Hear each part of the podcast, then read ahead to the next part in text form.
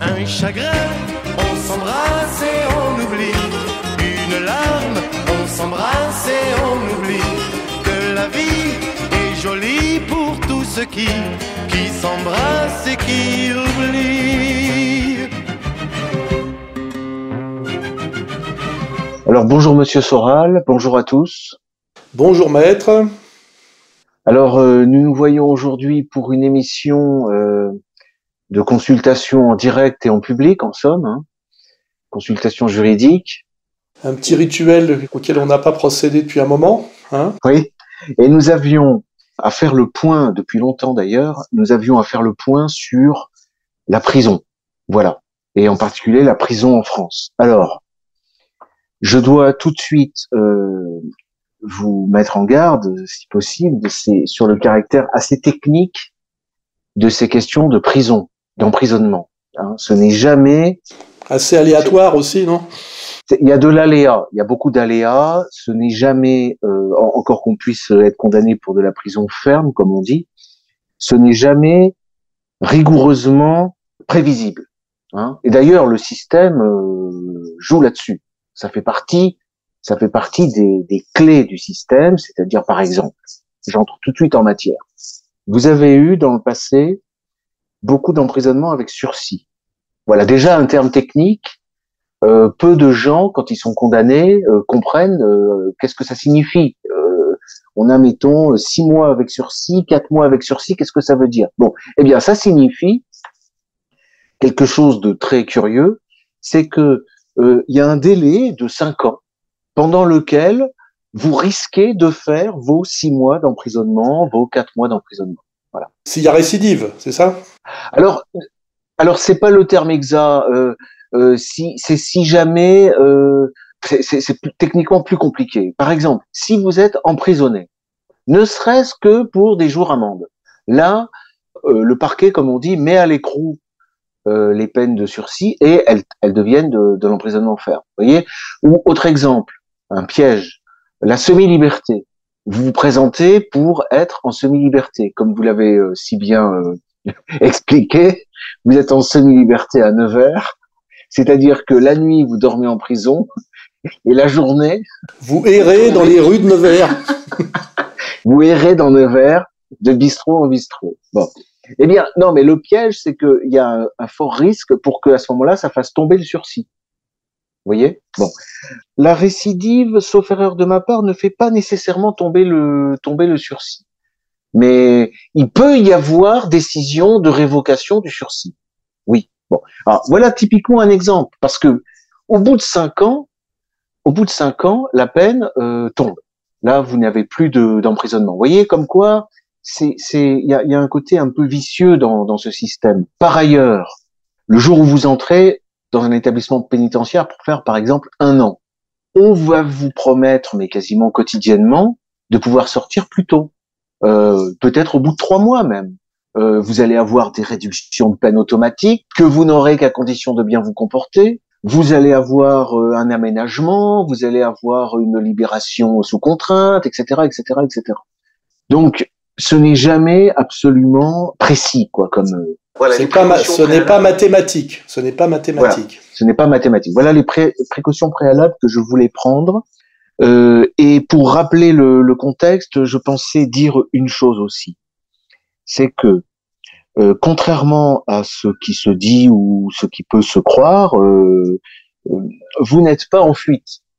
vous n'avez jamais évité la prison directement, l'enfermement, en, en partant à l'étranger. Hein. Euh, vous êtes à l'étranger parce que vous êtes de nationalité euh, de nationalité suisse, vous vivez où vous voulez, hein, et c'est la raison pour laquelle euh, vous êtes à l'étranger. Ce n'est pas pour fuir de l'enfermement. Pour l'instant, pour l'instant, depuis cette dizaine d'années, vous n'avez jamais eu de peine mise à l'écrou.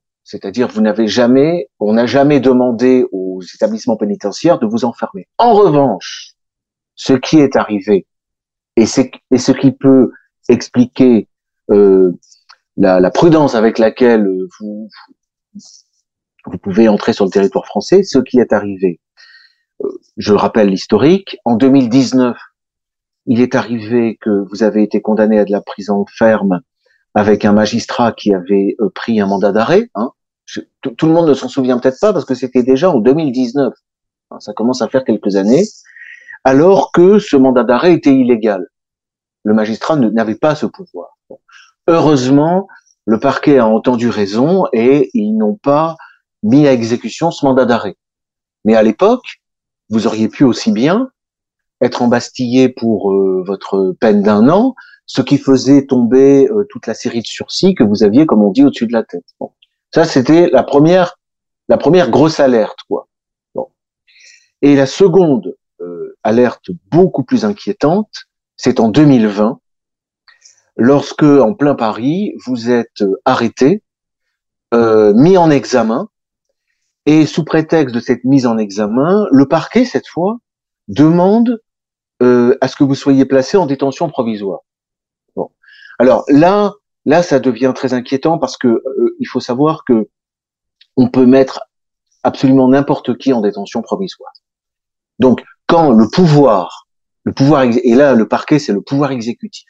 Quand le pouvoir exécutif vous en veut, hein, il peut vous, vous mettre en prison pour au moins deux ans, très facilement pour les nécessités de l'enquête, pour éviter que vous ayez des rapports avec vos complices, euh, etc. Il y a toujours de bonnes raisons pour ça. Bon. Donc ça, ça a été une raison pour se méfier du pouvoir, disons, macroniste, quoi, actuel.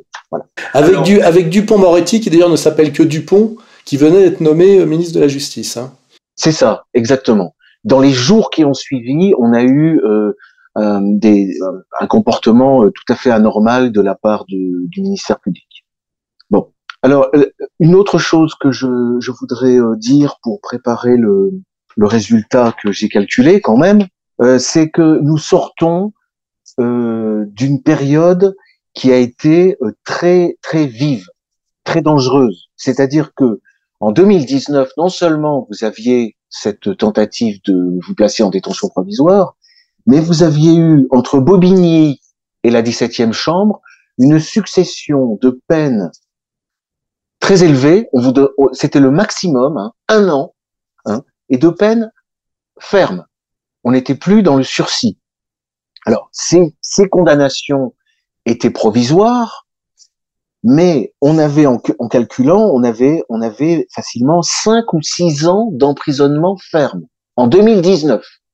Bon, donc il a fallu des mois et même euh, des années euh, de procédure pour arriver à, à ce que ces, ces années d'enfermement se soient plutôt euh, converties, si, si, on veut, en des mois, ce qui est beaucoup plus limité. au lieu de deux ans, par exemple, on a six mois. et qui ont été prononcés sous le régime de la semi-liberté. Est-ce que le, les appels sont suspensifs? Les appels, les appels étaient, étaient suspensifs. C'était suspensif. Sans rentrer trop dans le détail technique, en plus on est en matière de presse, hein, dans votre cas, on est en matière de presse. Alors aujourd'hui, ce qui se passe. Alors je fais d'abord je fais l'addition. Si j'additionne euh, tous les mois de sursis plus les mois de semi-liberté, moi, d'après mes calculs, j'obtiens deux ans et dix mois. Voilà. Ce qui n'est, ce qui n'est quand même pas rien. Alors, c'est là que, puisque euh, on me demande souvent où est-ce que ça en est, je peux pas répondre comme ça euh, clairement de but en blanc, parce que voilà, ce qui, ce qui intervient après, c'est quelque chose d'assez technique, c'est ce qu'on appelle la confusion des peines.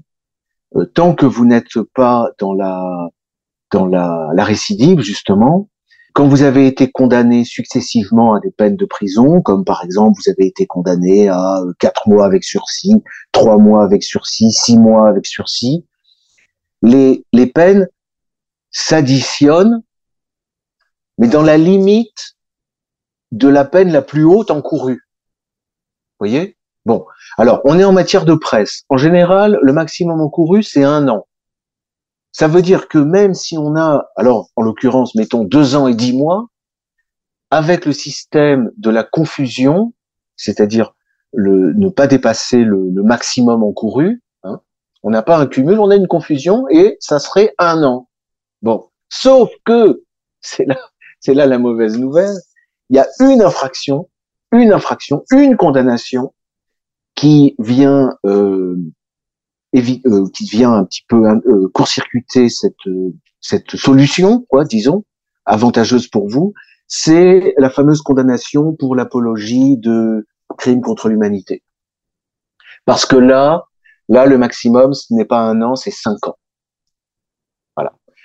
Alors, euh, bon, euh, on va pas gloser sur la législation, mais qui est évidemment exagérée. L'apologie, ça va très vite. Hein. Euh, surtout d'ailleurs l'exemple, on va pas peut-être le rappeler, c'est peut-être pas la peine. Bon, c'était au sujet des époux Klarsfeld, mais il vous a suffi d'un mot, voyez, pour être condamné, pour être condamné d'ailleurs à six mois avec sursis, hein, six mois d'emprisonnement avec sursis. Et on voit euh, l'autre effet, hein, je, je, me répète, c'est ce maximum de cinq ans. Hein, ce qui fait que les peines, les différentes peines, tant qu'elles ne dépassent pas les cinq ans, il n'y a pas de confusion obligatoire. Elle s'additionne. Donc on est à deux ans et dix mois. Bon. Maintenant, il y a quand même une exception, enfin une exception, une réserve, c'est qu'on peut solliciter, ça c'est quelque chose que je pourrais faire dès maintenant, on peut solliciter des magistrats une décision de confusion. Quand même, même si la confusion n'est pas obligatoire, on peut demander, je ne sais pas, euh, par exemple, euh, les, que les peines soient ramenées à l'exécution d'un an, par exemple au lieu des, deux ans, et dix mois. Voyez? Voilà. Et, ça, cette demande en plus, elle, peut être faite même quand la personne est, est, euh, est incarcérée. Voilà. Donc euh, bon, je, beaucoup de beaucoup de techniques hein, euh, et vous pouvez en parler à n'importe quel avocat pénaliste. Euh, il vous dira que c'est la partie la plus compliquée du, du droit pénal. Hein. Euh, mais voilà l'essentiel de ce que je devais euh, vous dire. Et on n'a pas eu une, une semi-liberté qui a été révoquée en, en peine tout court? En ferme. Alors ça, c'est un sujet que, que je devais aussi aborder. C'est le phénomène de la semi-liberté qui est quelque chose de nouveau, c'est-à-dire euh, depuis quelques quand je dis c'est nouveau, ça fait peut-être quelques années qu'il y a eu une réforme. Autrefois, vous aviez de l'emprisonnement ferme ou avec sursis. Quand c'est quand ça devenait du ferme, avec différentes conditions. Les magistrats, qu'on appelle les juges d'application des peines ou les tribunaux d'application des peines, pouvaient aménager la peine. C'est-à-dire qu'au lieu de, de, faire ça entre quatre murs dans un établissement pénitentiaire, vous aviez le bracelet électronique, vous aviez la libération conditionnelle, vous aviez la semi-liberté, etc. Depuis quelque temps, l'aménagement peut être décidé par le magistrat lui-même directement. Et c'est ce qui est arrivé justement dans, dans plusieurs des dossiers pour lesquels vous aviez eu deux ans ou un an ferme. Le magistrat a réduit, par exemple, je prends un exemple précis, euh, l'affaire de l'échiquier, vous aviez un an ferme, ça a été ramené à quatre mois avec sursis. Non, c'est pas le bon exemple. Euh, l'affaire VK d'Ilcra, euh, c'était c'est devenu quatre mois de semi-liberté. Quatre mois de semi-liberté. Bon. Alors, là, ce qui se passe, c'est que si vous ne participez pas à la mise en œuvre de l'aménagement, ce que nous avons fait dans votre cas pour deux affaires déjà, ça prend des mois, et au bout de quelques mois, la peine devient ferme. Bon. Alors là, la suite du scénario, je ne connais pas encore parce que je vous dis, c'est une législation nouvelle, mais il n'est pas impossible que la peine ferme puisse être à nouveau aménagée, peut-être autrement par exemple, par un bracelet au lieu de la semi-liberté. Bon. Par ailleurs, il y a une donnée dont il faut tenir compte, c'est qu'il est, euh, est bien connu que le parquet ne met pas toujours à l'écrou les peines. Mettre à l'écrou, ça veut dire euh, demander au, chef d'établissement pénitentiaire d'accueillir euh, le condamné. Et ça, ça dépend du, du parquet, du ministère public. Bon. bon. dans votre cas, je ne sais pas si Dupont-Moretti euh, hésitera longtemps. Mais ça relève du pouvoir. C'est le pouvoir exécutif. Et là, il y a quoi? Il y a mandat d'amener, mandat d'écrou, ça s'appelle comment? Voilà, euh, ben, c'est-à-dire que il est donné ordre au, chef de l'établissement pénitentiaire de d'enfermer la personne. Et c'est le parquet qui surveille l'exécution des peines. Et si, si vous ne vous présentez pas ou si vous n'êtes pas euh, arrêté à un moment, il, il peut y avoir effectivement un mandat d'arrêt, par exemple. ou plutôt non, ça s'appelle un mandat d'amener dans ce cas-là, je crois. Bon, écoutez, là, j'ai pas euh, euh, entièrement révisé tous les chapitres du, du code de procédure pénale. Et mandat d'arrêt, ça veut dire que vous, vous devriez vous rendre en prison. Et mandat d'amener, c'est on vient vous chercher. On vous cherche. Euh, c'est pas exactement ça. Euh, je, le, le, mandat d'arrêt, ça veut dire qu'on vient vous présenter devant le procureur, je crois, alors que le mandat d'amener, on vous conduit devant un magistrat du siège ou alors euh, même dans les. Ah non, c'est le mandat de dépôt en établissement pénitentiaire. Bon, il y a quatre mandats différents euh, et j'ai pas, euh, j'ai pas tout en tête, voilà. Alors, ce qui est important à noter, c'est que euh, en dessous de deux ans, il est, il est classique d'entendre que les peines ne sont pas mises à l'exécution. Voilà. Pour raison de surcharge, des prisons. Mais ça reste à la discrétion du parquet. Absolument. Absolument. C'est à la discrétion. Et, dans des affaires politiques comme la mienne, on, on peut imaginer que cette, cette soi-disant règle, j'entends au-dessous de deux ans, tu les fais pas, ça veut strictement rien dire. Hein bah, dans la mesure où on a essayé de vous mettre en détention provisoire pour des pour des propos que vous aviez tenus dans une vidéo euh, au sujet des manifestations euh, aux États-Unis euh, pro-Trump, quand même. Et c'est pour ça qu'on a voulu vous, vous, placer en détention provisoire. Vraiment, on peut effectivement supposer que au, au, moindre mois de prison ferme, on vous on vous mettra en prison. Bon. Or, nous y arrivons puisque nous avons les premières condamnations à la semi-liberté qui sont maintenant euh, converties en emprisonnement ferme. C'est arrivé euh, voici quelques semaines, hein, par une décision, en l'occurrence c'était le, le, tribunal le tribunal d'application des peines, je crois, de Bourg-en-Bresse. Voilà. Et on attend une décision du même ordre euh, de Nevers. Voilà. Donc là, euh, maintenant, euh, la balle est dans le camp euh, du, du, du, parquet. Voilà. Voilà où on en est. Voilà où on en est. Mais effectivement, il est vrai que euh, vous risquez actuellement en France au moins deux ans d'emprisonnement, hein, euh, sans compter éventuellement, au-delà des deux ans, hein, peut-être, la détention provisoire. Et tout ça, on doit le rappeler pour dans le cadre du droit de la presse c'est-à-dire de ce que ce qu'on doit appeler un délit d'opinion, hein, pour du délit d'opinion. Et c'est même et, et, et, parfois ce sont même pas directement vos opinions. Euh, euh, ce sont des condamnations que vous avez euh, euh, supportées parce que vous êtes directeur de la publication du site d'égalité réconciliation. Oui, c'est parfois pour des plaintes contre des commentaires qui ne sont pas de moi, sous des articles qui ne sont pas de moi. Euh, euh, sur un site Égalité Réconciliation, dont j'ai été, euh, comment dirais-je, bombardé, directeur de la publication de fait.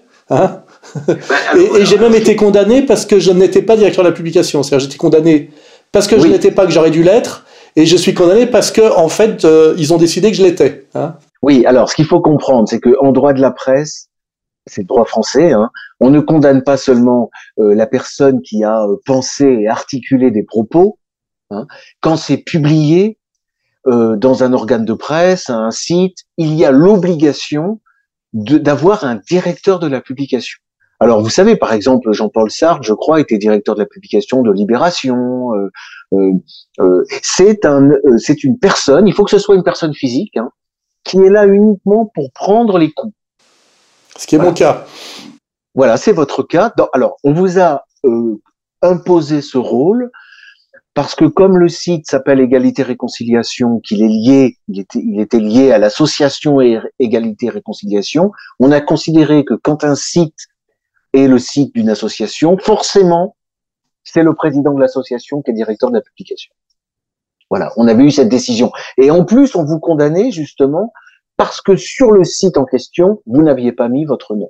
Voilà. La double peine. on a eu, on a eu plusieurs condamnations comme ça. Hein. Euh, J'en ai une. Euh, quatre mois avec sursis, par exemple, sont dus à ça.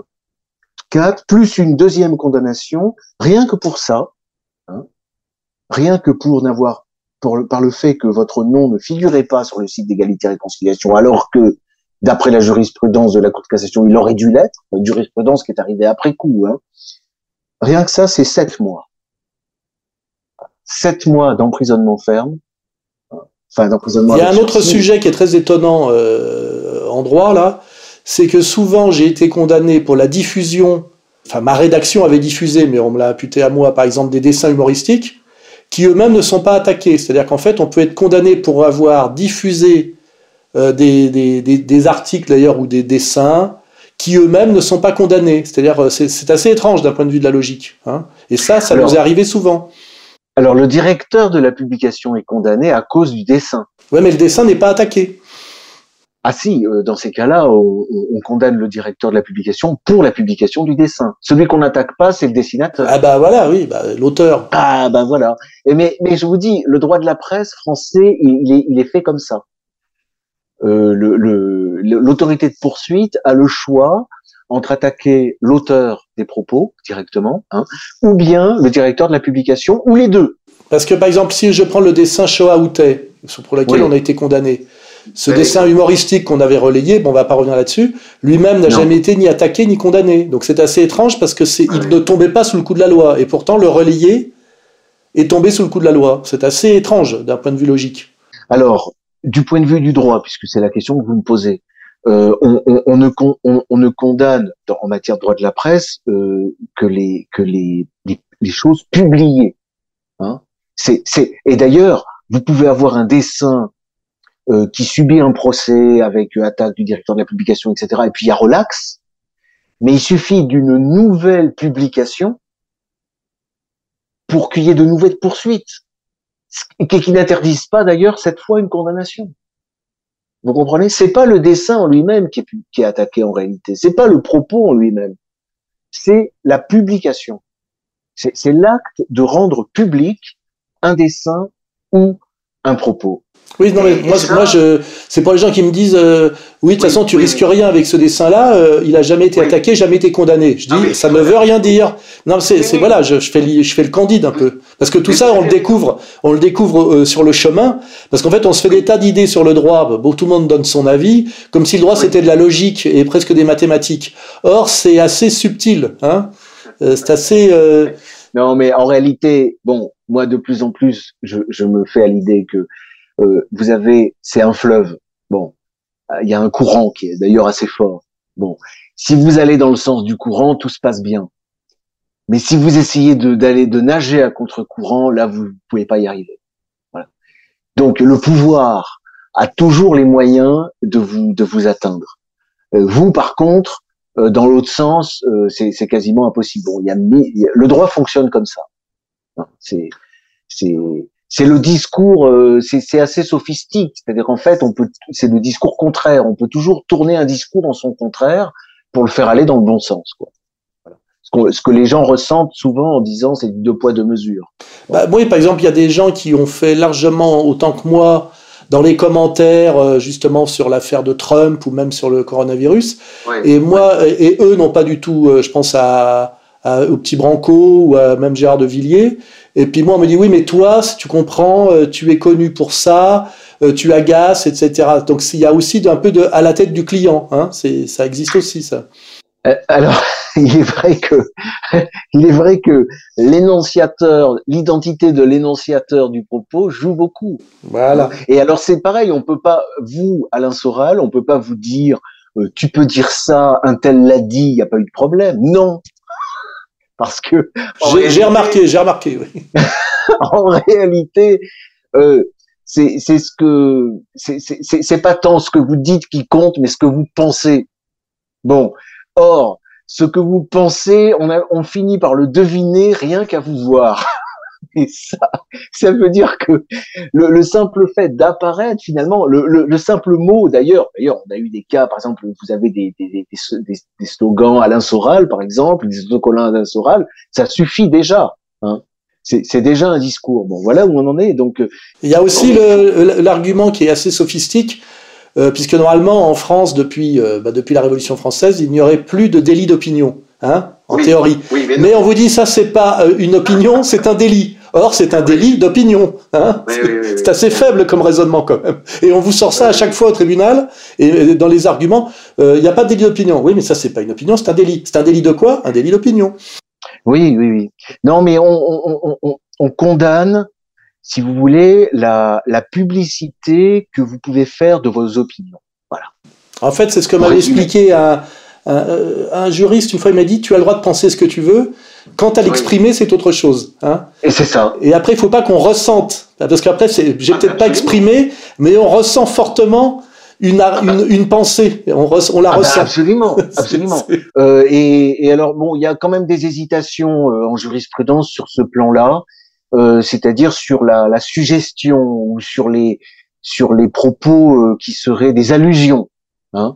Euh, mais il y a une tendance quand même à, à, à condamner en fonction de l'identité de la personne qui parle. Hein, euh, la moindre allusion euh, ne passe pas, quoi. Oui, c'est un peu le crime, crime d'arrière-pensée. Hein, on n'est pas loin. Hein. Oui, oui, oui, mais dès lors que l'arrière, dès lors que l'arrière-pensée euh, peut se décoder, hein, dès, lors qu'on arrive à décoder, on a le code. Euh, la personne, le propos, la personne est condamnable. Voilà. Euh, finalement, vous savez, c'est pas tant le propos qu'on condamne que la personne, hein, toujours. J'ai cru le comprendre. Et puis il y a aussi cette histoire aussi qui est assez, assez vaseuse et fumeuse d'incitation à la haine. En fait, quand, en fait, personne n'a jamais exprimé de haine, et puis de face de haine, de haine appliquée, c'est-à-dire euh, euh, à cause de ce que j'aurais pensé, dit, etc. Mais quand, quand même, il y a cette espèce de de, de, de, d'épée de, Damoclès au-dessus de la tête, vraiment, c'est incitation à la haine. Alors qu'en fait, Qu'est-ce qu'une incitation à la haine? Moi, j'ai jamais vu de gens exprimer de la haine euh, en se réclamant de moi. Et puis même, qu'est-ce que c'est que qu'est-ce que ça serait concrètement que une expression de la haine? Ça veut dire vraiment, ça se traduit par des hurlements, des coups. Euh, tout ça n'a jamais existé quant à moi, mais pourtant je suis tout le temps. Euh, là, on parlera peut-être de ma situation suisse. Je me retrouve pareil, euh, impliqué dans une affaire où on, où on dit que j'inciterais à la haine, hein, parce que j'ai en fait euh, répondu. Hein. Ça, c'est, ça, c'est dans le droit, c'est quand même. Euh, euh, il y a une dimension, je dirais, euh, d'état totalitaire hein, là-dedans. Hein, parce que... Oui, oui, absolument. Non, mais ça, il faut reprendre, il faut reprendre la base. normalement, vous n'êtes condamné que pour ce que vous faites, pour les, les, les, les faits. Bon. et alors, il y a le phénomène de la complicité. Là, j'incite, parce que non seulement j'exprime pas de la haine, j'incite à la haine. Ça veut dire que on est déjà à degré là. Hein on est déjà à degré. Je vais, je vais, expliquer les, les, les, éléments du problème. Euh, on condamne, par exemple, on condamne le meurtrier. Bon. Euh, on condamne pas seulement le meurtrier. En général, on, on peut condamner le complice du meurtrier. Puis celui qui a appelé au meurtre, c'est ça? Celui qui voilà, a... Euh, celui qui a provoqué au meurtre. Bon, alors à condition de démontrer qu'effectivement, s'il n'avait pas incité, il n'y aurait pas eu de meurtre, ou il l'a aidé, etc. Bon, euh, mais ce qui se passe, c'est que le, propos, par exemple, de, provocation au meurtre, euh, peut ne pas avoir été suivi des faits. C'est-à-dire que le, candidat meurtrier euh, s'est retenu, n'a pas tué, mais c'est pas c'est pas c'est pas grâce aux complices. Le, lui, le provocateur, euh, les propos qu'il a tenus, ils auraient dû normalement conduire au meurtre. Ça l'a pas été, mais ça aurait pu l'être. en fait, en fait, moi, je suis quelqu'un qui a incité à la haine, mais qui a échoué, puisque haine, il n'y a pas eu en réalité. Alors, mais, quand même, je suis puni. Hein non, mais j'ai pas fini. Il manque un élément. C'est que dans le droit pénal classique, dans ce cas, quand le meurtrier ne passe pas à l'acte, le complice n'est pas n'est pas punissable. Alors qu'il est aussi coupable que si le meurtrier était passé à l'acte. Vous êtes d'accord? D'où, d'où, oui, mais il faut reprendre, il faut repartir de là. D'où l'apparition dans le droit de la presse de l'infraction de provocation au meurtre, non suivi des faits. Et ça, ça, ça ouvre une brèche déjà, parce que vous avez quelqu'un qui va être condamné pour des propos qui n'ont pas eu d'effet, mais qui auraient pu en avoir. Bon, et c'est dans cette brèche que s'est engouffrée la lutte euh, contre le racisme et l'antisémitisme. Voilà, avec cette notion, il est vrai, de, de provocation à la discrimination, etc., qui, qui, qui est qui est complètement euh, fumeuse, mais exprès. Oui, parce qu'en plus là, c'est c'est de la libre interprétation, parce qu'en fait, quand on dit que j'ai incité à la haine, parfois ça peut être euh, un raisonnement, une démonstration, voire une petite remarque ironique, voire d'ailleurs parfois absconse. Donc on dit ça, on estime que c'est une incitation à la haine, alors qu'il n'y a pas d'expression de haine. Il y a, parce qu'il n'y a même pas d'expression de haine de quoi que ce soit. Euh, je, moi, j'ai jamais euh, euh, exprimé euh, de haine par mes écrits ou mes propos, mais on a, on a estimé que ce genre de propos pouvait pour celui qui le, le, le recevait, donc c'est pas l'émetteur, c'est le récepteur, être ressenti comme une incitation à la haine. Vous voyez, c'est compliqué. Et en fait, là, le, le juriste dit, moi, je ressens, je me mets à la place du tiers, c'est-à-dire du récepteur, votre propos pourrait inciter à la haine. Alors vous dites, mais euh, donc c'est vous qui interprétez ça, c'est-à-dire que quelque part vous avez un potentiel de haine assez développé. Voilà. Alors euh, ces derniers ces derniers temps, j'ai j'ai eu plusieurs de vos dossiers que j'ai plaidé comme ça, c'est-à-dire en expliquant que euh, euh, ce- le, votre propos peut être perçu comme incitant à la haine par deux catégories de personnes, soit par l'antisémite euh, maladif, mais lui, il lui en suffit de très peu, donc euh, c'est pas c'est pas à lui qu'on doit se référer, soit par le militant qui lutte contre l'antisémitisme, et lui c'est pareil, il est aussi maladif que l'autre. Bon, or la Cour de cassation dit quand même qu'il faut juger du propos au regard de du citoyen lambda, enfin de de de l'auditeur neutre. Bah, j'aimerais bien parce que là, si on regarde le citoyen lambda, il se passe jamais rien. Hein. Il se passe jamais Ouais, rien en termes d'expression de haine. Non, mais il est arrivé que, que le, le raisonnement puisse être convaincant. J'ai pu comme ça parce qu'on n'a pas on n'a pas dit on- le bruit court que je perds tous mes procès, mais il y a quand même. euh, Non, on en gagne un sur trois, je crois, hein, ce qui est pas mal. Hein. Oui, voilà, voilà, voilà, voilà. On a un tiers de relax. euh, Et mes adversaires de la LICRA diraient ah oui, mais quand vous gagnez, c'est jamais grâce à vous. hein.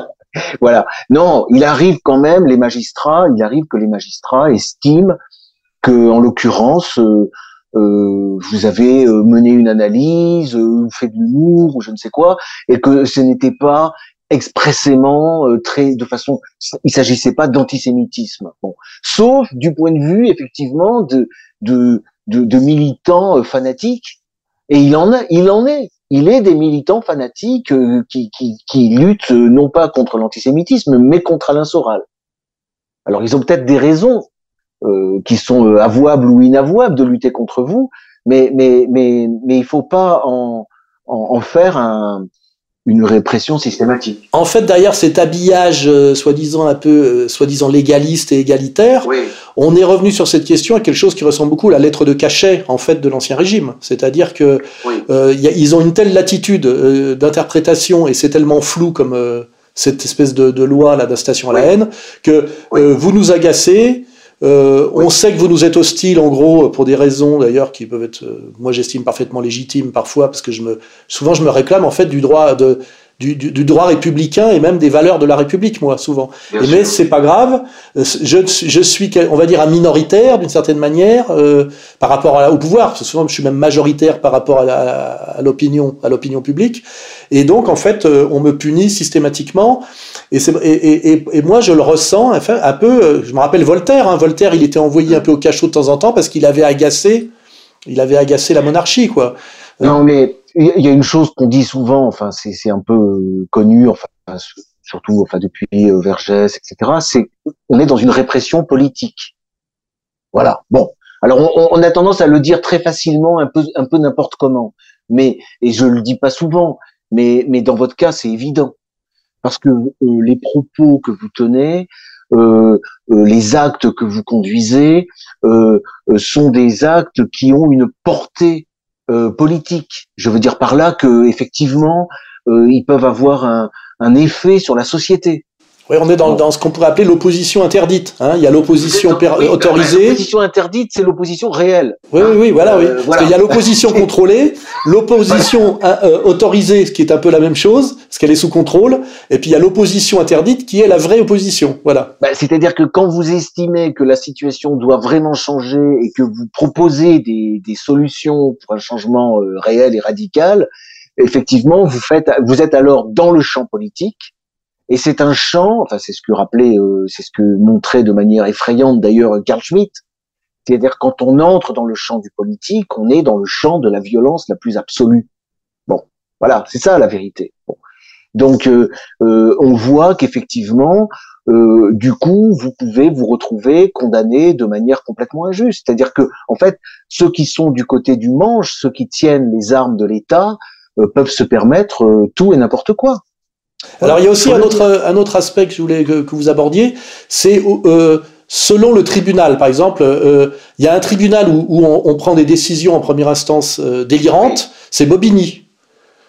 Bobigny, c'est pas un tribunal pour moi. C'est, bah, je vais pas, je vais pas blasphémer, mais ça ressemble plutôt à, à autre chose parce que. Bah, en tant qu'avocat, je peux pas me permettre de, de Hein critiquer euh, des, des, d'autres gens de robe. hein. Oui, suis- à Bobigny, j'ai pu prendre des deux ans ferme en première instance sur des sur pratiquement rien. En général, d'ailleurs, c'est des décisions qui sont infirmées quand on passe en appel de Bobigny ailleurs. Heureusement que l'appel n'a pas lieu à Bobigny, mais à Bobigny, c'est des furieux contre moi. Hein je, je sais Alors c'est peut-être de ma faute. Je sais pas. Alors, pourquoi mais- à Bobigny ils sont aussi délirants Je sais pas. Bah écoutez, j'en sais rien. Il faut éviter Bobigny. Vous savez, c'est on a- c'est comme dans la phrase on n'aurait jamais, on, on devrait jamais quitter Motoban. Hein oui. on devrait, on devrait jamais passer par Bobigny. Hein Mais bon, la 17e chambre, vous savez, elle a fait montre de beaucoup de sévérité aussi. Hein. C'est une période. J'ai remarqué, c'est l'année 2019. Bah, c'est aussi quand Valls m'a désigné comme ennemi public numéro 2 C'était- avec ouais. Dieudonné, là. On a eu un premier ministre en exercice qui nous a déclaré la guerre publiquement. hein. Mais je remarque que oui, certes, mais ça n'a pas été aussi dur qu'après l'arrivée de Macron. Parce qu'en fait, les, les, les grosses attaques ont porté très précisément sur des dessins, sur des articles, sur des commentaires qui étaient euh, publiés dans le contexte de la campagne électorale. Rappelez-vous tous ces, tous ces dessins, les cancrelats, les chiquiers, etc. Et c'est donc Macron est arrivé au pouvoir et là ont commencé effectivement les peines les plus les plus sévères. Avec Dupont-Moretti à la, à la manœuvre. hein. Alors après, alors avant, avant déjà avant Dupont-Moretti. Bon, mais à son arrivée, ça a été, euh, ça a L'apothéose. été encore pire, l'apothéose. Mais là, on a, on a quand même, bon, est-ce que c'est dû au fait que euh, vous viviez euh, ailleurs qu'à l'étran- qu'en France? Ça, On a réussi quand même à obtenir beaucoup de, de, de, de réduction, quoi, hein, euh, sur le, le montant total. Alors là, on peut peut-être ab- aborder le, le sujet qu'on pourrait qualifier le sujet du bras long. Hein. C'est que euh, en Suisse, il se trouve que euh, pour avoir dans, une, dans un, un droit de réponse que je me suis moi-même octroyé, euh, euh, commenté de façon critique un article de presse euh, qui prétendait que j'avais une activité politique euh, euh, sur le territoire helvétique depuis peu, j'avais fait un commentaire pour dire ce n'est pas en Suisse, ce n'est pas moi et ce n'est pas nouveau. En, en l'occurrence, ça parlait de vous. Et puis j'avais ajouté, je cherchais la raison pour laquelle cette, journaliste avait, à mon avis, travaillé de façon pas très, pas très, je sais pas comment dire, neutre, hein, euh, Professionnel, pas très professionnel. Et j'avais, et j'avais donc découvert qu'elle était une militante euh, euh, homosexuelle euh, de, de poids, de poids. Hein. Et, et il me semblait que ça euh, était de l'ordre du, du journalisme justement, du journalisme sérieux. Et ça m'a d'ailleurs étonné. Euh, le système suisse fait que euh, il y a une plainte qui a été déposée et le procureur pour ça euh, euh, m'a collé trois mois ferme. Hein. Euh, Décision que mon avocat suisse, qui n'est pas vous, a contesté, ce qui fait que je me suis retrouvé au tribunal municipal. Et là, la juge, se rendant compte quand même que c'était un peu lourd, un peu lourd, et surtout c'était sans précédent. Alors je rappelle que j'ai été condamné pour homophobie parce que l'homophobie en fait est devenue une extension de la loi antiraciste. Hein. Euh, Oui. Voilà. hein, il va Oui, la provocation à la Bientôt, il y aura la grossophobie. On va arriver à la grossophobie aussi bientôt. hein. Euh, Il faudra pas oui, dire. bah, euh, on a déjà l'andiphobie. hein, Ouais, voilà. Et donc, euh, la, la juge euh, a, comment dirais-je, a- est revenue sur le jugement du procureur et a enlevé les trois mois fermes et ne m'a conservé de manière d'ailleurs très très très discutable, mais il fallait bien qu'elle donne quelque chose. On est dans un procès politique, elle pouvait pas me relaxer. Elle m'a condamné euh, légèrement pour diffamation. Alors qu'en fait, à mon avis, il n'y avait pas diffamation. Et moi, j'ai accepté ce jugement. Je me suis dit, bon, je suis pas en Suisse pour... Parce qu'en plus, j'avais bien dit, je ne suis pas en Suisse pour militer. Je suis là pour être au calme, pour écrire. Mon combat, je le mène en France. Et ça aurait dû être bien entendu, puisque la Suisse est un pays euh, de refuge, est un pays de neutralité. Donc je pensais que ça allait dans le sens de l'esprit suisse. Vous voyez, je suis en Suisse. euh, Je suis là pour être au calme, comme beaucoup de gens qui se sont réfugiés en Suisse, et je demande la protection du proscrit, hein, la protection du persécuté. Eh ben, ça ne marche plus comme ça. Ça, c'est une chose que j'ai remarqué. En Suisse, les choses ont changé. On l'a vu d'ailleurs avec la guerre en Ukraine. Les Suisses ont pris parti immédiatement, sont sortis pour la première fois de leur neutralité, ce qui fait d'ailleurs qu'ils sont disqualifiés comme euh, comme arbitre aujourd'hui. Hein. Euh, les- dans les, les discussions de paix, ne passent plus par la Suisse. Ce qui est un changement très euh, très violent et très radical. hein. La Suisse est sortie de son historique neutralité et elle l'est sortie aussi pour moi d'une certaine manière. Donc là, euh, ce jugement que j'avais accepté, le parquet a fait appel, hein, comme en France, parce qu'en fait, ils ne sont pas contents qu'on m'ait retiré la prison ferme. Hein, ils sont pas contents. Et là, du coup, je passe du tribunal municipal au tribunal cantonal, donc je vais le dire, le 14 juin 2023 à 14 heures, je suis cité à comparaître avec obligation de, m'y rendre. Hein, sous peine d'être de, de, amené, amené au tribunal hein, par la force publique, c'est marqué en toutes lettres. Donc le 14 juin à 14h, je repasse en procès, cette fois seul face au, seul face au parquet, hein, il n'y a, y a, plus personne d'autre, euh, parce qu'en fait, euh, ils estiment que j'ai incité à la haine homophobe euh, quand j'ai euh, précisé, on va dire, la, la, nature ou la posture de la journaliste qui m'attaquait, j'estimais de manière injuste. Hein. Donc, euh, euh, je risque en Suisse, pour euh, homophobie, hein, c'est le terme, à nouveau, trois mois de prison ferme, voire plus, parce qu'ils peuvent très bien même aggraver la sentence. Hein. Voilà, pour avoir répondu à une journaliste, ce qui est d'ailleurs, c'est pas ça qui est attaqué. Hein. Ils n'ont pas contesté que j'avais amené des précisions et que j'avais euh, euh, dit une certaine vérité sur cet article qui était relativement euh, erroné. Hein. Alors ils n'ont pas dit qu'il était mensonger. Vous savez, c'est l'histoire de mentir de bonne foi. Hein, voilà, il y a sur l'histoire de la bonne foi. Mais en tout cas, comme j'ai dit que cet article émanait de, j'ouvre les guillemets, une grosse lesbienne militante queer, je crois pro-migrant. D'ailleurs, ils ont ils ont complètement évacué le pro-migrant. Hein, euh, mais c'était ça, moi, c'était une précision. J'estimais qu'il y avait une contradiction entre militants, euh, homosexuels et migrants, puisque en fait, euh, ça, ça, paraissait contradictoire si on fait de la sociologie pratique. Hein, voilà. Enfin, pour ça, je risque la prison ferme en Suisse.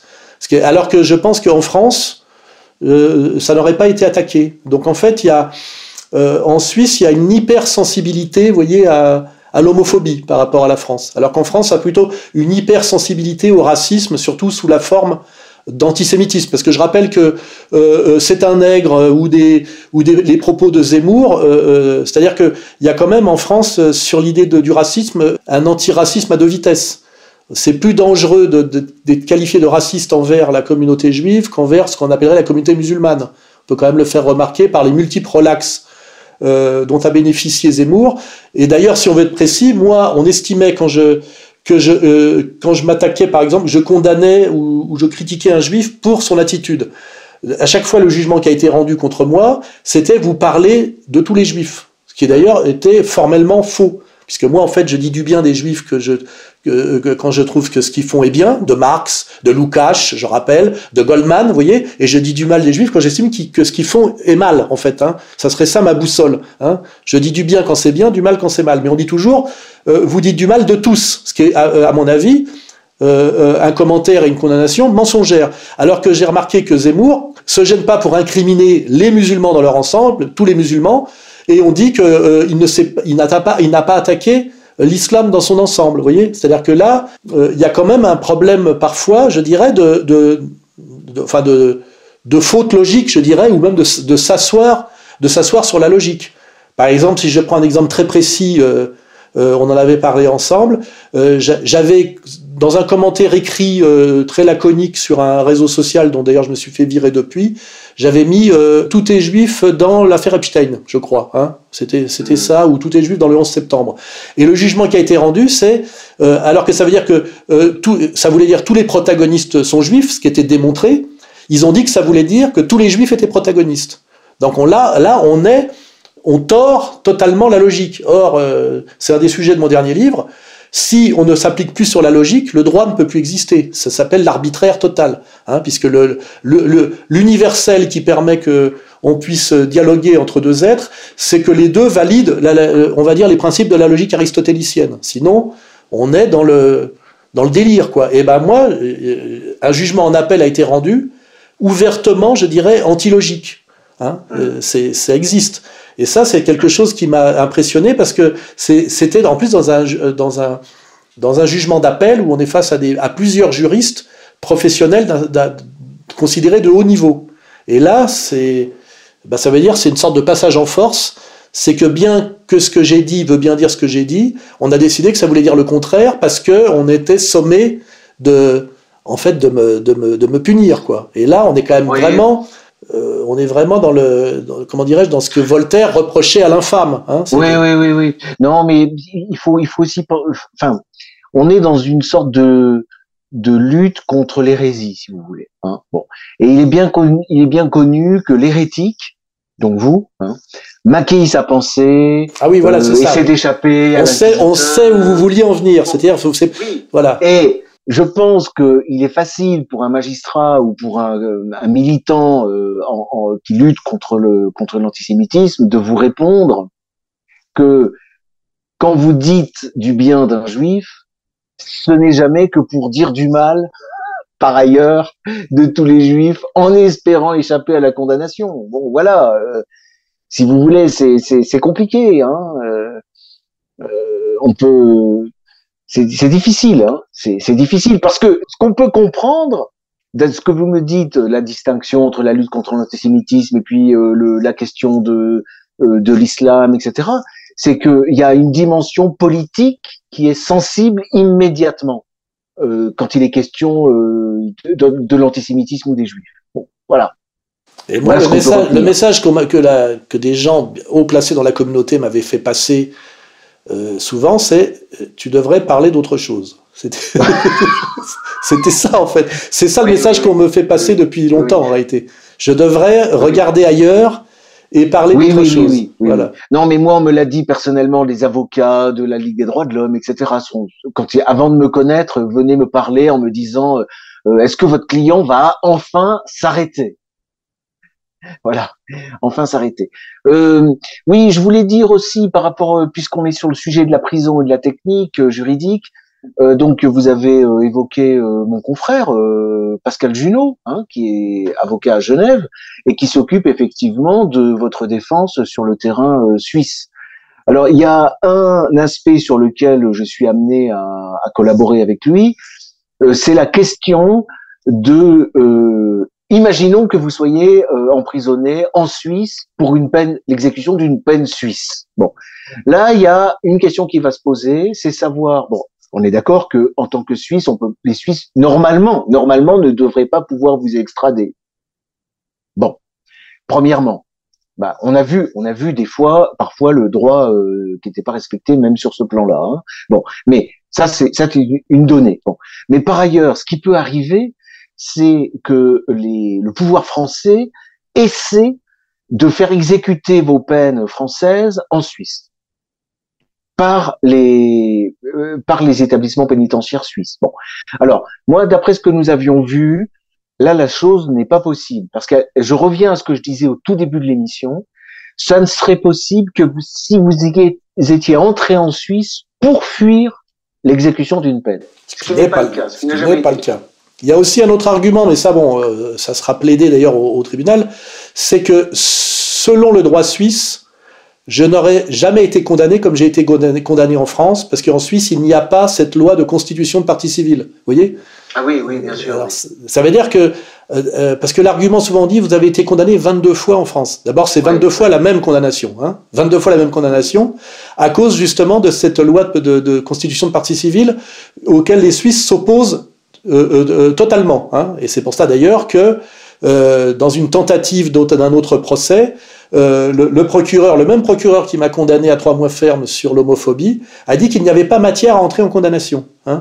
Alors je ne vais pas rentrer dans, trop dans les détails parce que ça c'est ce qui va se jouer euh, au tribunal. Mais l'argument c'est que selon le droit suisse, je, je, serai vierge de toute condamnation en Suisse euh, par rapport à ce que j'ai subi en France. Voilà. Donc c'est pour ça que de dire, comme le droit suisse n'est pas là pour exécuter le droit français, et l'État suisse n'est pas là pour exécuter les sentences de la France, en réalité, cette histoire de condamnation multiple en France, si on regarde comment fonctionne le droit suisse, je je serais vierge de toute condamnation, euh, en gros, euh, on va dire en gros, euh, en Suisse. Donc ça, c'est pas, je réponds à, ça sera un argument, c'est qu'on peut pas dire, vous êtes un multi-condamné, je suis un multicondamné selon le droit de la presse française. Qui, ça n'existe pas tout ça en Suisse de la même façon. Et, euh, et en Suisse, j'aurais jamais subi ça. Hein, euh, voilà. Et puis aussi, autre remarque, si j'ai pu être condamné pour homophobie en Suisse, c'est qu'en fait, par une votation, euh, la loi a changé il y a deux ans seulement, où on a élargi à l'homophobie l'incitation à la haine raciale. Hein, voilà. donc mmh. je suis la, je, suis la première victime à de la prison ferme. Oui euh, de, ce, en Suisse selon cet élargissement de la loi. Hein. Oui, oui, comme c'est arrivé en France. Oui, oui. Alors évidemment, quand, quand on présente ça aux gens pour qu'ils disent s'ils sont pour ou contre, ils ont l'impression que c'est pour protéger les homosexuels de persécutions violentes et physiques, etc. En réalité, il semblerait que ce soit plutôt pour conférer un statut d'intouchable à un acteur public qui, comment dirais-je, ferait son coming out. Vous voyez? D'un seul coup, ça lui confère un statut d'intouchable. Il faut faire très attention. Hein. C'est quand même comme ça que je le ressens. Et c'est un peu, on est quand même dans une logique de citoyen à deux vitesses où en fait le minoritaire est systématiquement privilégié par rapport au majoritaire. Hein. C'est-à-dire dès lors que vous appartenez à une minorité, cette minorité n'est pas euh, est, supposée opprimée, alors qu'en fait c'est une minorité agissante, puisqu'elle réclame en fait un droit d'exception, elle réclame un droit à deux vitesses. Parce que je fais remarquer qu'on n'a pas le droit de frapper un homosexuel déjà, parce qu'on a le droit de frapper personne. Hein. Mais l'homosexuel, ça serait une situation aggravante. Et là, il ne s'agit pas de, le frapper, il s'agit de lui répondre. Quand en plus, c'est un acteur public militant. voyez Donc en fait, moi, ce que je constate, c'est qu'en fait, par un tour de passe-passe où on, en appelle à la, générosité, à la gentillesse et à la bienveillance du peuple, on, comment on multiplie finalement euh, des situations d'intouchables pour des êtres euh, euh, décrétés de minorité et qui sont des minorités agissantes. Hein, voilà. Et à un moment donné, ça veut dire que il est très difficile quand quelqu'un vous attaque d'une position qu'il estime de raciser ou d'une position de minorité sexuelle supposée, etc. Il devient très difficile de, de lui répondre ou de contre-attaquer. Vous êtes dans une, dans une position de fragilité parce que vous, vous êtes euh, le détenteur de l'opinion majoritaire, ce qui est assez. Donc pour ça, par rapport à une idée de que la démocratie a à voir avec le pouvoir du peuple et le pouvoir du plus grand nombre, est un truc totalement inversé, hein, totalement inversé. Donc là, euh, je profite de cette émission pour produire cette petite analyse qui est un, un constat pratique. Hein, voilà c'est qu'il vaut mieux dans, nos sociétés occidentales avancées être un minoritaire qu'un majoritaire. Et plus on se décrète minoritaire, plus on bénéficie d'un statut a priori de persécuté, ce qui ne se vérifie absolument pas par les faits. Hein, et, on devient d'une certaine manière un intouchable. Et pas un intouchable au sens euh, hindou du terme, hein, un intouchable au sens euh, euh, contemporain et occidental du terme. C'est-à-dire qu'on peut se permettre ce qu'on veut. Hein. et c'est un peu ce, c'est un peu ce que j'ai subi, vous voyez euh, voilà. Et c'est peut-être pas pour rien qu'on a choisi une journaliste militante d'une minorité euh, spécifique pour euh, m'attaquer assez violemment dans un article qui était assez inexact, pour ne pas dire mensonger, parce que peut-être qu'on se dit si jamais je lui réponds, parce que j'en avais, ça fait 2-3 ans que j'étais quand même harcelé par une série d'articles qui étaient systématiquement pour essayer de d'inciter à la haine contre moi et de troubler ma, ma tranquillité, hein, parce que ça aussi, l'incitation à la haine, quand on vous désigne à la vindicte systématique en prétendant que vous êtes quelqu'un de dangereux, habité de pensées violentes, etc., etc., la réalité pratique, c'est que vous suscitez la haine. La haine, on suscite la haine contre vous. Hein. Ce qui d'ailleurs s'est vérifié, parce que moi je n'ai jamais agressé personne. Alors je rappelle qu'en France, j'ai été agressé cinq fois par des commandos euh, armés, euh, masqués, etc., etc., et que chaque fois, malgré les plaintes que j'ai déposées, il y a eu, euh, euh comment ça s'appelle Classement sans suite. Classement sans suite, voilà. Alors qu'on est quand même dans des choses gravissimes, hein, puisqu'il y a préméditation, euh, euh bande organisée, euh, avec armes, etc., etc. Hein. Euh, voilà. Donc j'en profitais là pour pour quand même exprimer tout ça, parce que c'est l'expression quand même d'un sentiment profond d'injustice. Hein. J'exprime un sentiment profond d'injustice, alors qu'on est quand même là pour parler de normalement de justice. Et c'est vrai que l'injustice fait partie du sujet. Hein. Oui. Parler de justice, c'est surtout, dans mon cas, parler d'injustice. Oui, mais c'est le sujet de toute façon. Hein. Voilà, je, je, pense que c'est euh, une conclusion qui me paraît assez euh, moralement euh, justifiée. Et philosophiquement. bien argumenté. Bien argumenté. Voilà. Et donc, donc, pour terminer, quant à moi, je rappelle que le mercredi 14 juin à 14h, je suis au tribunal cantonal euh, pour être à nouveau jugé euh, pour euh, malheureusement incitation à la haine homophobe, avec derrière le risque d'une incarcération, le risque d'une peine de prison ferme, sachant que je suis... C'est à Lausanne. Hein, oui, c'est au tribunal cantonal de Lausanne. Oui, au tribunal cantonal de Lausanne. On le rappellera d'ici là, parce qu'en première instance, j'avais joué la discrétion absolue. Mais là, comme on ne veut pas de ma discrétion, on veut faire de moi un acteur public. En fait, on me pousse à un certain militantisme, je dirais, hein, puisque moi j'avais dit au tribunal, écoutez, euh, je suis là pour être tranquille, je n'ai pas d'action en Suisse, et d'ailleurs c'était la réponse que j'avais faite à cet article, je ne fais rien en Suisse, ce n'est pas moi, etc. Et, et, or, on me pousse à être un acteur public en Suisse sur certains sujets. Alors c'est vrai que c'était pas vous, euh, et en l'occurrence, euh, encore une fois, c'était moi. Oui, et c'était pas en Suisse, et c'était pas nouveau, puisque c'était un séminaire, c'était un séminaire de droit, hein, on rappelle. Hein. Je remarque, ça fait deux fois que ça doit être, ils doivent prendre un malin plaisir, parce qu'ils s'en étaient vantés, hein, à, à, à, condamner le client en, par le grâce à l'avocat. Oui, oui, pour peut-être créer des dissensions entre nous, hein, peut-être.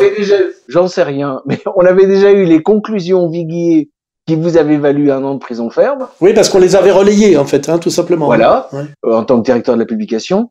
Et là, il faut quand même, on peut peut-être préciser que effectivement, depuis euh, maintenant six ou sept ans, Égalité Réconciliation organise des, des formations qui ont lieu euh, depuis des années, donc à Paris, à Grenoble, à Lyon, et de ma part et d'autres d'ailleurs, dis, disions-nous à Genève. Bon, en réalité, c'était à Ferney-Voltaire, où, où, était mon bureau, et euh, on n'a pas fait attention, en effet, au fait que depuis que vous êtes en Suisse, l'idée, c'est effectivement qu'il n'y ait pas d'activité égalité-réconciliation en Suisse, pour votre tranquillité. Bon. Et on avait laissé ça sur le formulaire. Et ils ont tiré parti de ça pour dire, bah, regardez, euh, Damien Viguier donne des... Non, non, ils n'ont pas dit Damien Viguier, ils ont dit Soral. Hein. Oui, ils ont dit Soral. Non, non, non, ils ont dit Soral a une activité militante sur le voilà. euh, sur l'arc alémanique. Ils avaient dit l'arc alémanique. mais c'était les séminaires. Il s'agissait des séminaires de Viguier et de Cerise. Non, mais d'accord, mais moi, dans l'article, dans l'article, pourquoi j'ai répondu à l'article? Parce qu'il était dit que oui, c'était oui. moi. Hein ils, oui, avaient fait la, ils avaient fait la confusion volontairement. Oui, oui, et puis derrière égalité réconciliation, c'était vous. Euh, donc, euh, donc voilà quelle était la charge contre vous. Quoi. Et c'était quand même un article qui faisait suite à une série d'articles qui me valaient la une régulièrement, de harcèlement, ah oui, euh, depuis oui, deux ans que j'étais en Suisse, alors que j'avais, j'étais d'une discrétion absolue. C'est-à-dire que ah bah euh, force de ce harcèlement et de ces articles de plus en plus euh, que j'estimais mensongers et provocateurs, j'ai fini par me, me, répondre dans une petite vidéo de 9 minutes. Et d'ailleurs, il a été attaqué sur ces 9 minutes, je crois, 1 minute 30, parce que je, je, je, je disais, voilà, euh, quelle est la journaliste qui a écrit cet article. Et, et, et vous voyez, vous, vous avez été provoqué à la haine, vous êtes incité à la haine. Et puis c'était pas à la haine, c'était à l'exactitude. C'est-à-dire voilà, à, à, la réaction. Parce que c'est pareil. Si j'avais, euh, comment dirais-je, outé un, mmh. un, un, individu homosexuel et que donc je, je, je, je, je jetais en pâture sa vie privée. Mais là, on est face à un acteur militant. Donc il n'y a pas de, je, je veux dire, euh, je n'ai fait que constater son être social revendiqué et militant. Donc euh, c'est pas du tout la même chose. Normalement, c'est simplement euh, cette personne, et, elle était membre d'associations euh, militantes, etc. Et d'ailleurs, comment j'ai su qu'elle était ça? Parce que je suis allé regarder son nom sur Internet, et immédiatement, il est sorti ce que j'ai sorti, strictement, j'ai rien inventé. Or, euh, on fait comme si j'avais porté atteinte à la vie privée d'une personne qui ne veut pas qu'on sache euh, quelle est sa vie privée.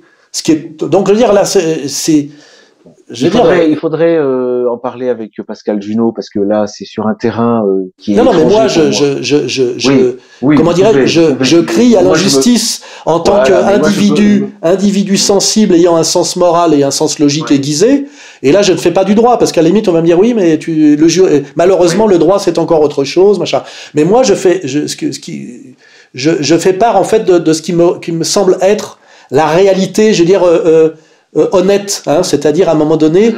euh, j'en appelle à, un certain moment, on peut en appeler quand même à l'honnêteté des gens. Hein, voilà, euh, soyons honnêtes.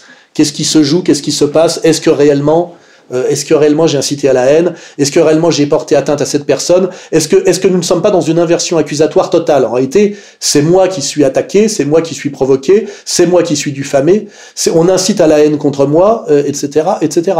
Et, et, euh, et, et voilà, d'ailleurs, euh, c'est pour ça que même dans le, le dernier procès que j'ai eu en Suisse, j'ai demandé à une, une sécurité qui m'a été octroyée d'ailleurs par la police, parce que j'avais même peur que des associations militantes LGBT, qui sont très puissantes en Suisse, viennent m'agresser, tout simplement. Hein. Parce que le but, c'est quand même ça, hein, faut pas oublier. C'est de D'ailleurs, par ce, la médiatisation de ce petit procès, une des conséquences immédiates que j'ai subies, j'ai été inscrit dans une salle de sport le propriétaire de la salle de sport, ce qui d'ailleurs n'est pas forcément légal non plus, m'a dit euh, qu'il m'a viré, il m'a même pas renouvelé mon abonnement en disant euh, que ça pourrait poser des problèmes et qu'il pourrait y avoir des commentaires, vous voyez, hein, ou qu'il y aurait eu des commentaires. Hein. C'est-à-dire que le résultat pratique, c'est de faire de moi un maudit, un pestiféré, et de me euh, et de me retrouver quelque part privé d'une certaine manière de, de, certains droits, puisqu'à un moment donné, j'ai été voilà, j'étais inscrit dans une salle de sport depuis deux ans, j'en ai été chassé comme un j'oserais pas dire comme, comme le juif errant, hein, mais, mais j'en ai été chassé quoi, par la vindicte. Hein, euh, donc finalement qui est l'opprimé hein, Qui est l'opprimé qui est, qui, est, qui est celui qui est obligé de, de, se déplacer pour euh, échapper à la vindicte euh, C'est plutôt moi. Hein, voilà, je ne pense pas que je, si je prends un exemple comme ça au hasard, je pense pas que Bernard-Henri Lévy ressente la même pression. Non, mais ce que vous vivez en ce bas monde, euh, c'est le sort de, de, tous ceux qui osent penser, mais depuis des siècles. Hein. Tout à fait. C'est pour ça que c'est pour ça que je le comprends bien, mais c'est comme ça qu'il faut bien le comprendre. Hein. Oui, oui, oui. Donc, euh, eh ben le prochain, donc le prochain rendez-vous, ça serait donc le, enfin, ça serait en Suisse le 14 juin. Hein, ah oui, 14 juin. 14 juin au tribunal cantonal de, de, de, de Lausanne, euh, le mercredi 14 juin à 14h. Je pense que là, on mettra une annonce sur le site, euh, je pense, cette fois-ci, puisque effectivement, on ne veut pas de ma discrétion. Euh, je, je, je, ferai en sorte de démontrer aussi que, en réalité, euh, je ne suis pas un minoritaire haï par le, par le, le peuple. C'est plutôt l'inverse. Je suis quelqu'un qui est considéré comme un, être moral et de bon sens qui lutte contre quelque chose que les gens ressentent de plus en plus comme inique et même euh, angoissant. Hein. Je terminerai là-dessus. Très bien. Merci, Monsieur Soral. Et bien, à la prochaine. Merci à vous, maître, et à très bientôt pour ce rendez-vous rituel. Même au palais de justice, là devant le magistrat, à la réconciliation, ils ont dit non. Ils seraient encore mariés et plus heureux qu'aujourd'hui s'ils s'étaient dit on s'embrasse et on oublie. Le monde est fou, mon amour, il refuse le bonheur, mais nous on